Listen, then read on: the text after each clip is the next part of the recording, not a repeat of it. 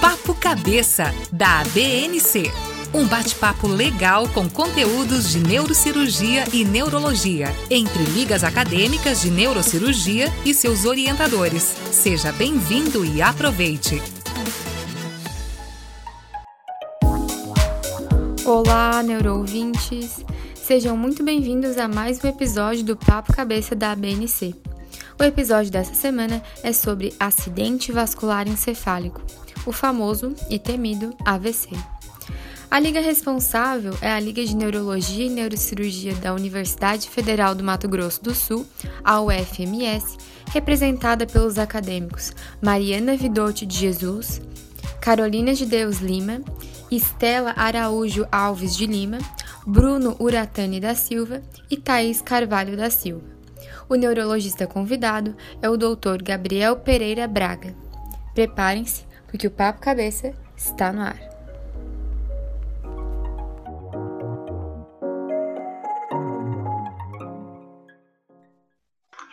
Olá, pessoal. Sou Mariana Vidotti, acadêmica da Universidade Federal de Mato Grosso do Sul e ligante da Liga de Neurologia e Neurocirurgia da UFMS.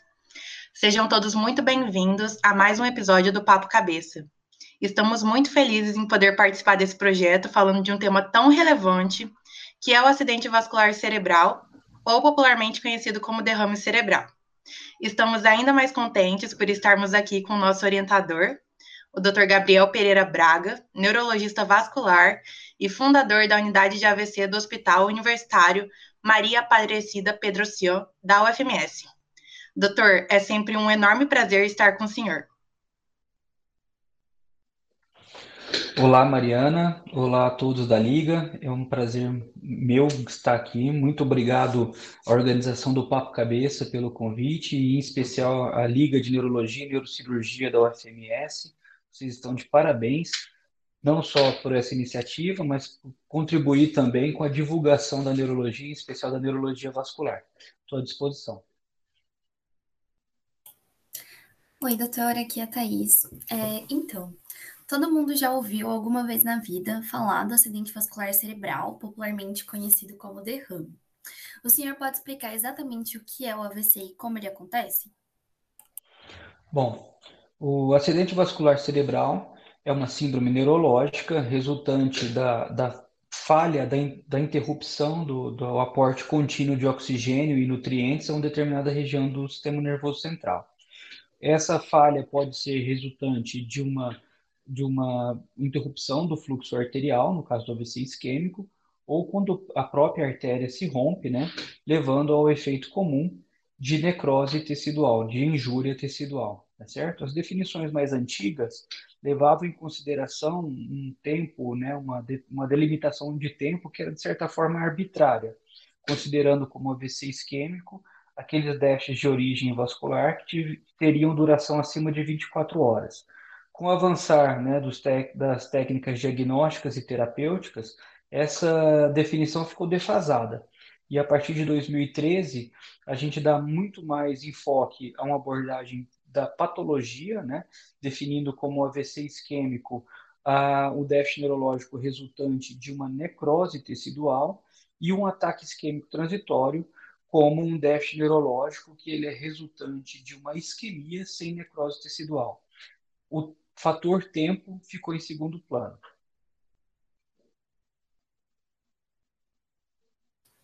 Olá, doutor. Aqui é o Bruno. É, agora que o senhor já explicou para a gente um pouquinho o que é o AVC, eu gostaria de saber quais seriam os fatores de risco para o AVC e como a gente pode preveni-los.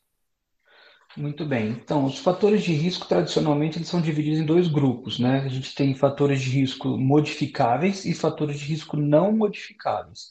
Os não modificáveis incluem o sexo masculino, a, a idade, quanto mais idosos, maior o seu risco de ter um AVC, e alguns fatores raciais, como, por exemplo, a ascendência é, de, da população, entre maior a população negra e ainda entre asiáticos e hispânicos. Já entre os fatores de risco modificáveis, o maior estudo que a gente tem sobre isso é um estudo chamado Interstroke, que ele conseguiu identificar que 90% do risco atribuído a uma população pode ser resumido aos fatores, a 10 fatores de risco, como hipertensão arterial, tabagismo, cardiopatias, principalmente a fibrilação atrial, síndrome metabólica, etilismo, a dislipidemia, o diabetes, a depressão, sedentarismo e ainda uma dieta não mediterrânea, ou seja, uma dieta rica em alimentos processados e gorduras polissaturadas. Muito interessante, doutor. Eu sou a Carolina Lima e a minha pergunta para o senhor é sobre como podemos identificar o quadro clínico de um paciente com AVC e se existe alguma diferença na clínica entre um paciente que sofreu um AVC isquêmico e outro paciente que sofreu um AVC hemorrágico. Perfeito. Essa pergunta é de fundamental importância, né? Visto que é uma doença que tem o seu tratamento tempo dependente e a gente ter em mente um protótipo, né, de, de doença para poder identificá-la rápida é sempre muito bem-vindo. Né? Então a gente pode reconhecer um acidente vascular cerebral todas as vezes que presenciarmos, né, ou estivermos diante de um paciente com déficit neurológico súbito e persistente, tá? Quando a gente decompõe essa, esse conceito, a gente precisa entender o que é um déficit, né? Que nada mais é do que um sintoma neurológico negativo, ou seja, uma perda de função, seja essa função motora, visual, sensitiva, cognitiva, de linguagem, qualquer, qualquer perda neurológica que tenha início súbito. E quando a gente fala início súbito, é o início com data e hora marcada, né? É diferente de uma evolução progressiva, como a gente observa em casos de delírio, né? Em casos de pacientes que têm outras doenças neurológicas, por exemplo, mas no AVC não. No AVC a gente consegue dizer com precisão que chega a casa dos minutos, né? O horário em que isso se iniciou. É, a rigor, não dá para a gente tomar nenhuma conduta terapêutica baseado apenas uh, nos sintomas de apresentação em relação a, a isquêmico ou hemorrágico, né? sendo que é necessário um exame de neuroimagem para separar as duas entidades. Porém, é muito comum que o paciente com AVC hemorrágico se manifeste, além do déficit neurológico, com níveis pressóricos mais elevados, rebaixamento do nível de consciência desde a entrada, cefaleia e ainda a presença de vômitos, tá? É, mas ressalto novamente, a única forma de diferenciar entre as duas entidades é através de um exame de neuroimagem. Olá, doutor é Estela Araújo. É, além dessa avaliação clínica inicial, a literatura enfatiza bastante sobre a apresentação conjunta do AVC isquêmico e da fibrilação atrial. O senhor poderia esclarecer melhor para nós a correlação etiológica entre esses quadros? Vamos lá. Então, primeiro a gente tem que entender que o, AVC, o conceito de AVC isquêmico como síndrome. Né? Então, isso implica que ele tem múltiplas causas, tá? Uma dessas causas possíveis é car a cardioembolia, né? ou seja, quando você tem um êmbolo de origem cardíaca que vai se alojar em algum ponto da árvore arterial encefálica, tá certo? Dentre a, a, qual é a importância da cardioembolia? Né? Essa importância varia entre 22 a 54% de todos os eventos isquêmicos, tá? As séries mais novas de 2012 para cá trazem uma participação maior das das etiologias cardioembólicas. Isso porque começou-se a valorizar outras alterações estruturais cardíacas, como, por exemplo, o forame oval patente, tá? Mas, especificamente falando da, da fibrilação atrial, ela é a arritmia cardíaca mais comum, tá? É, que, por si só, aumenta em cinco vezes a chance de um indivíduo ter um AVC isquêmico quando comparado com a população em geral, o que faz dela, então, uma alta, a, a fonte cardioembólica mais é, importante, não só tanto pela sua prevalência quanto pelo seu alto poder emboligênico, né? Uma fibrilação atrial, a gente tem vários é, focos, né, de descargas é, elétricas ali no atriais, funcionando como múltiplos marcapassos atriais, só que nenhum deles fazendo uma contração atrial eficaz consequentemente resultando sempre numa estase de sangue em átrio, em especial no apêndice auricular esquerdo, né? E que leva à formação de um trombo vermelho que em algum momento vai se desprender e alojar na circulação encefálica, tá certo?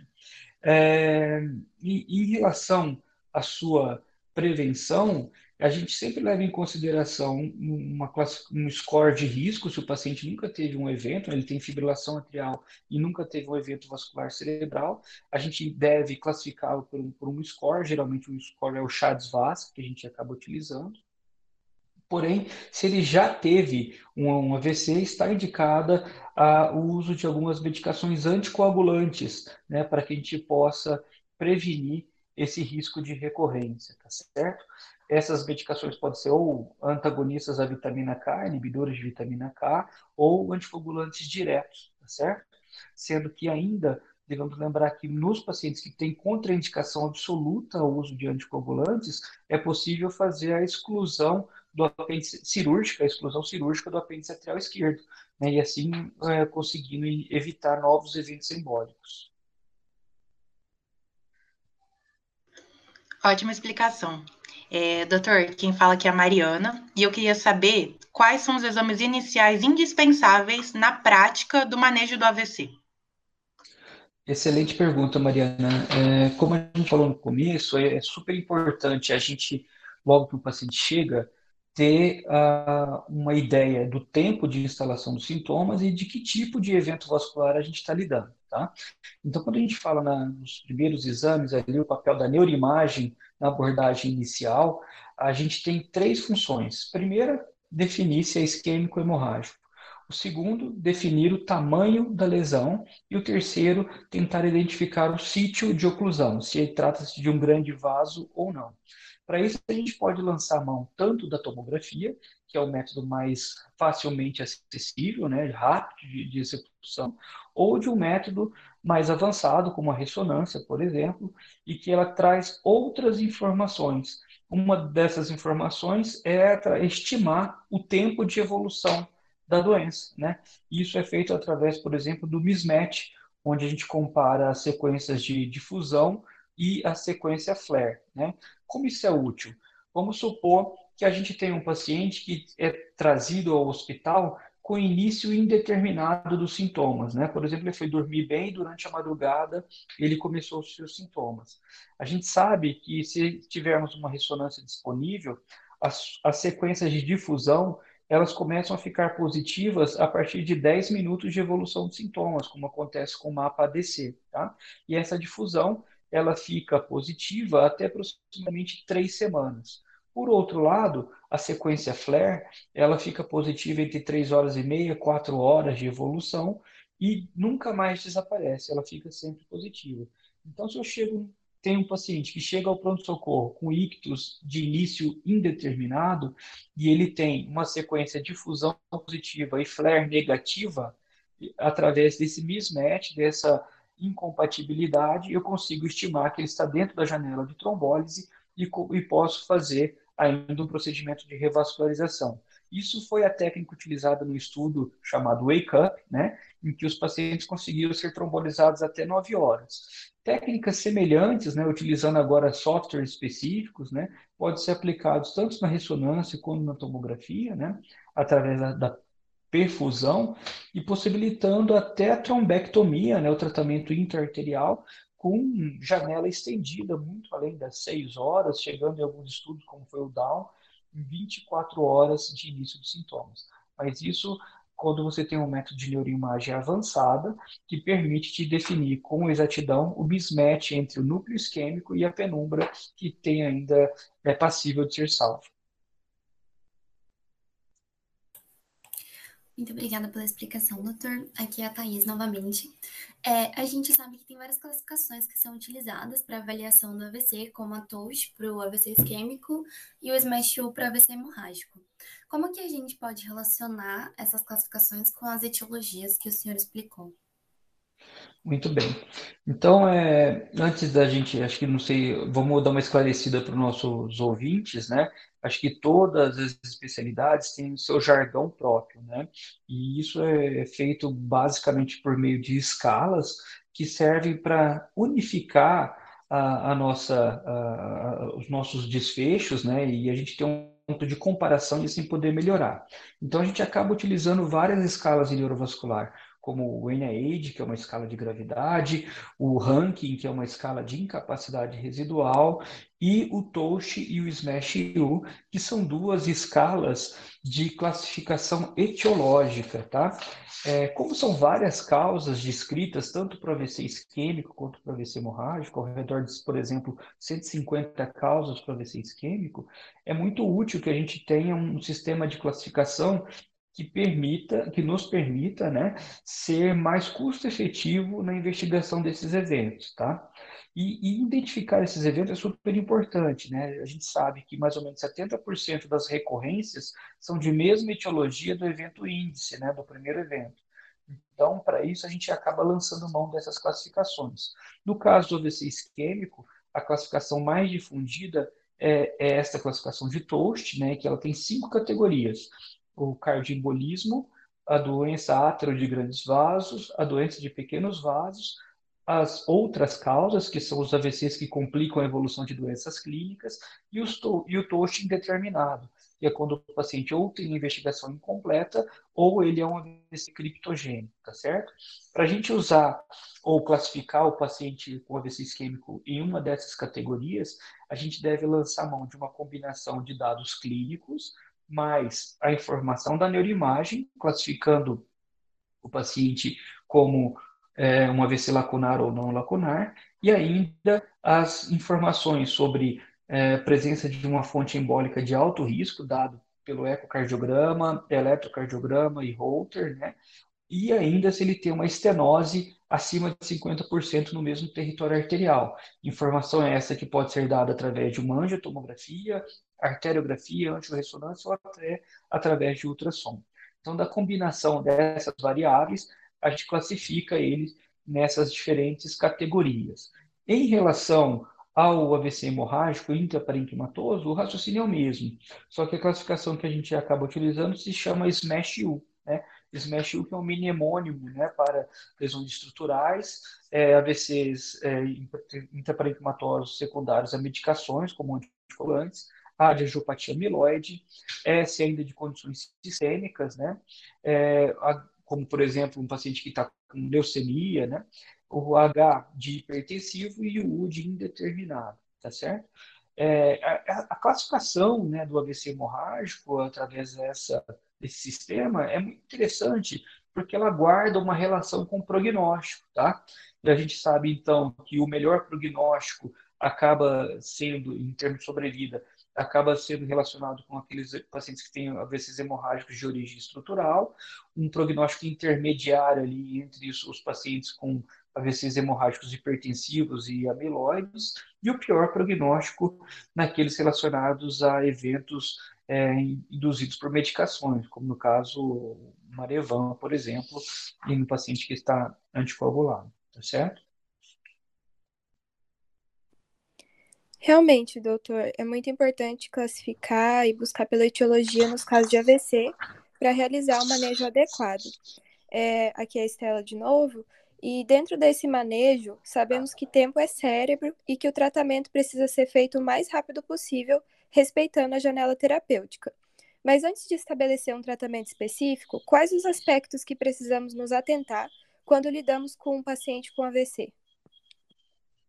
Muito bem. Então, primeira coisa é nunca perdermos de vista que o AVC é uma emergência, é uma urgência. E, como tal, deve ser tratada numa sala de urgência, feita uma estabilização clínica, né, os ABCs da, da urgência, né, garantindo via aérea, circulação, os acessos venosos, né, para depois nos focarmos, né, na, especificamente na avaliação neurológica.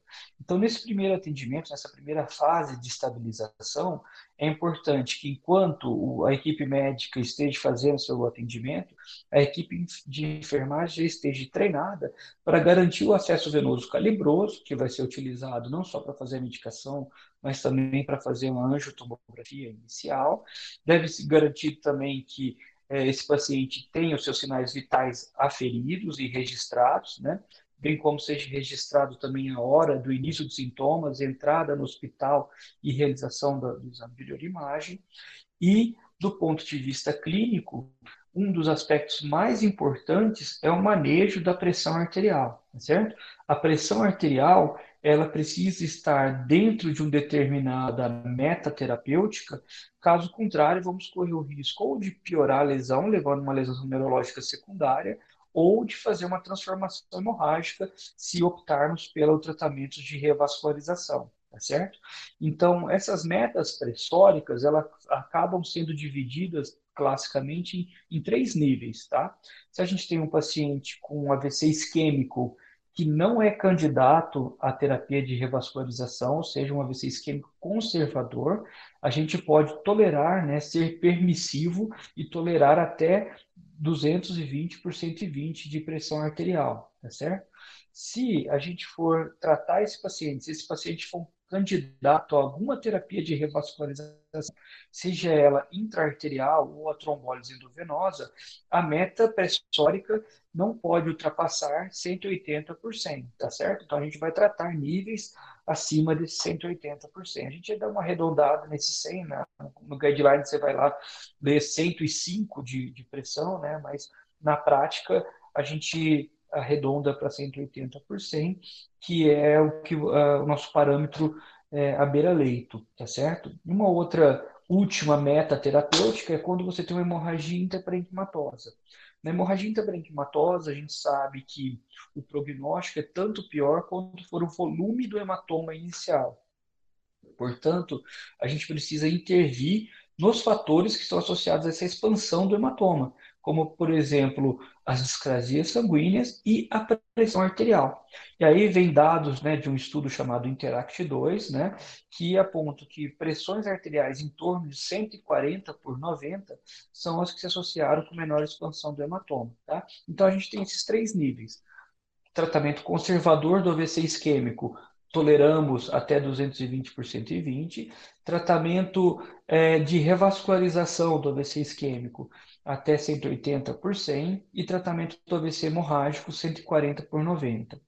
Lógico que devo ressaltar que essas metas né, são, é, não são metas, é, não são objetivos terapêuticos, e sim são tetos, né, são limites a partir do qual são necessárias as intervenções, e sempre existe uma exceção, que é quando o paciente junto com o AVC, tem alguma outra situação que está botando a vida dele em risco, né? Como, por exemplo, além do AVC, ele está dissecando uma horta junto, ou além do AVC, ele está fazendo um edema agudo de pulmão, ou, por exemplo, um infarto agudo do miocárdio.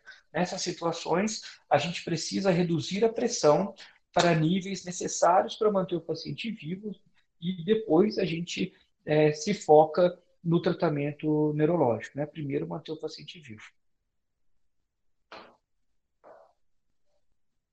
Viram, né, pessoal? Vamos ficar atentos nesses pontos extremamente importantes que o doutor comentou com a gente. Doutor, aqui é o Bruno novamente. Eu gostaria de fazer uma outra pergunta. Nos prontuários dos pacientes que sofreram AVC, nós vemos que a escala NIH é muito utilizada, mas sabemos que há outras escalas que também podem ser aplicadas. O senhor poderia explicar no que se baseiam essas escalas e qual o momento certo de aplicarmos cada uma delas? Muito bem. Então, voltando nas escalas utilizadas em neurovascular, né, a gente pode dividir as escalas em escalas de gravidade, escalas de topografia, escalas de, de classificação etiológica e escalas de é, incapacidade residual. Esses são os as principais tipos de escalas comumente utilizados no atendimento de um paciente com AVC. Em relação às escalas de, classe, de, de gravidade de déficit, a escala mais famosa é a escala do NIH, tá? Ela não, não, não é a única, mas é a que, vamos dizer assim para vocês, é a que mais pegou no mundo, né? Ela é uma escala que é, foi muito bem sucedida porque ela guarda relação com gravidade de AVC, ela guarda relação com, com tamanho do vaso, com calibre do vaso, com volume de isquemia. Então, ela se aplicou muito bem a, a diferentes cenários, tá certo? Essa escala nada mais é do que a padronização né, de 11 itens aí do exame neurológico, atribuindo um sistema de pontos, tá certo? Essa escala ela vai de 0 até 42, sendo que quanto maior o número, mais grave é o AVC, tá certo? É, uma dica é que, ou uma pegadinha, melhor dizendo, é que ela nunca ultrapassa 38, porque quando o paciente entra em coma, alguns itens da escala são não testáveis. Então, se o primeiro encontro é com o paciente em coma, o NAI de entrada é 38, tá certo? Então, essa é uma, é uma, uma pegadinha que a gente tem que ficar sempre atento. Essa escala, ela acaba tendo um peso muito maior para as lesões de hemisfério esquerdo, porque ela tem alguns itens que se baseiam em linguagem, né? E, e até para obedecer comandos e avaliação de, de afasia, que acabam pontuando mais. Então, se eu tenho duas lesões de mesmo tamanho, de mesmo volume, uma no hemisfério esquerdo e outra no hemisfério direito, em geral, a lesão do hemisfério esquerdo pontua cinco pontos a mais do que a lesão do hemisfério direito tá certo? Um outro ponto de atenção para essa escala é que ela acaba subestimando também os eventos de circulação posterior. Então a gente praticamente não tem nenhuma ou pouca pontuação para disfunção de pares cranianos, né? E um pouco pouca pontuação também para disfunção cerebelar. Então às vezes a gente tem, por exemplo, uma síndrome de Wallenberg, né, que é uma síndrome muito sintomática, e o paciente acaba pontuando só na sensibilidade e ataxia, dois ou três pontos, né? E, a, e isso é uma das desvantagens da escala.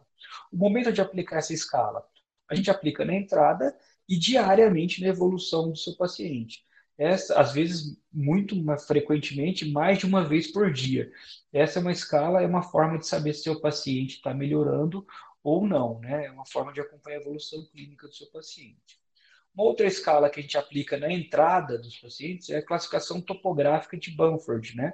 É uma escala que serve para, sem o uso da tomografia, apenas baseada em sintomas, tentarmos topografá-la em circulação anterior e circulação posterior. Essa escala é uma escala categórica, né?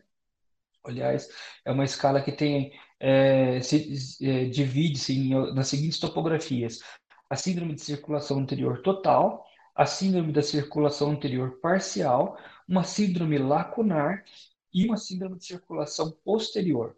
Ela é uma escala interessante também, porque ela se correlaciona também com o prognóstico do paciente, sendo que a gente consegue observar que os pacientes com uh, TOST, perdão, com Banford lacunar, têm um melhor prognóstico do que os demais, tá certo? As classificações etiológicas a gente já discutiu há pouco tempo atrás, né? A, a classificação de Toast e a SMASH 1. E a gente tem, por último, as classificações que medem algum grau de incapacidade residual. Tá? A, mais famosa delas, ou que a gente usa mais na prática, é a classificação de ranking, né? a escala de ranking, a escala modificada de ranking, que é como é o nome oficial, e ela vai de 0 a 6. Ela é uma classificação categórica, né, em que a, o grau de incapacidade do paciente aumenta à medida que a gente vai aumentando a numeração. Então, a gente tem no nível 0 um paciente com exame neurológico normal e totalmente capaz de executar todas as suas funções. O paciente que é categoria 1, né, incapacidade leve, ele consegue re realizar tudo que ele, se, que ele fazia antes do AVC é, sem ajuda nenhuma. O, o nível 2, ele consegue realizar todas as suas atividades, mas ele precisa de alguma ajuda. O nível 3, né, ele consegue, ele precisa de apoio para a deambulação. O nível 4 já é o paciente acamado. O nível 5 é o que precisa de cuidados de enfermagem contínua, praticamente ele precisa ser aspirado, precisa ser virado, tem risco de broncoaspiração. E o nível 6 é, é uma categoria que a gente reserva aos pacientes que morreram durante a evolução. Né? É uma categoria que a gente acaba usando mais, não na prática clínica, mas sim em estudos científicos, tá certo? Então, acho que essas são as principais escalas utilizadas em AVC isquêmico. Excelente, doutor Gabriel. Aqui é a Carolina novamente, e agora nós gostaríamos de agradecer o senhor pela disponibilidade e por compartilhar o seu conhecimento conosco, foi muito enriquecedor e de extremo esclarecimento. Agradecemos também à Academia Brasileira de Neurocirurgia pela oportunidade e esperamos que este podcast tenha sido proveitoso para todos vocês, assim como foi para nós. Doutor, mais uma vez, muito obrigada. Meu muito obrigado a todos da organização, um lindo projeto e desejo muito sucesso a todos vocês. Obrigado. Essa foi a edição da semana do Papo Cabeça ABNC. Fique ligado, todas as terças um novo episódio. Até a próxima. Apoio Hospital INC.